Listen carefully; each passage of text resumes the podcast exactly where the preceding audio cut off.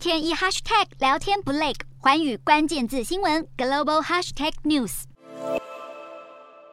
乌俄战争堪称现代最血腥。美国中情局统计，从二月底战争爆发到七月，俄军至少有一万五千人战死。更有分析指出，要结束这场冲突，必须仰赖三大关键。首先就是美国提供的高机动性多管火箭系统海马式，射程达八十公里，每次六发火箭弹，让乌军如获至宝。尽管美方提供的是调教降级后的版本，以防止乌克兰直接攻击俄罗斯本土目标，把美国卷入战火，但海马是已经成为俄军的眼中钉。俄国国防部最近频频对外宣称，摧毁海马式系统火箭炮或弹药库以示告捷。因为战事前几个月靠着长城火炮，火力是乌军的十倍，俄军几乎夺下整个卢甘斯克州。但到了六月下旬，海马式火箭进入乌军参战之后，已经逆转局势。另外，两军对峙的前线也已经由乌东的顿内茨克转移到俄军在乌南唯一攻克的城市赫尔松。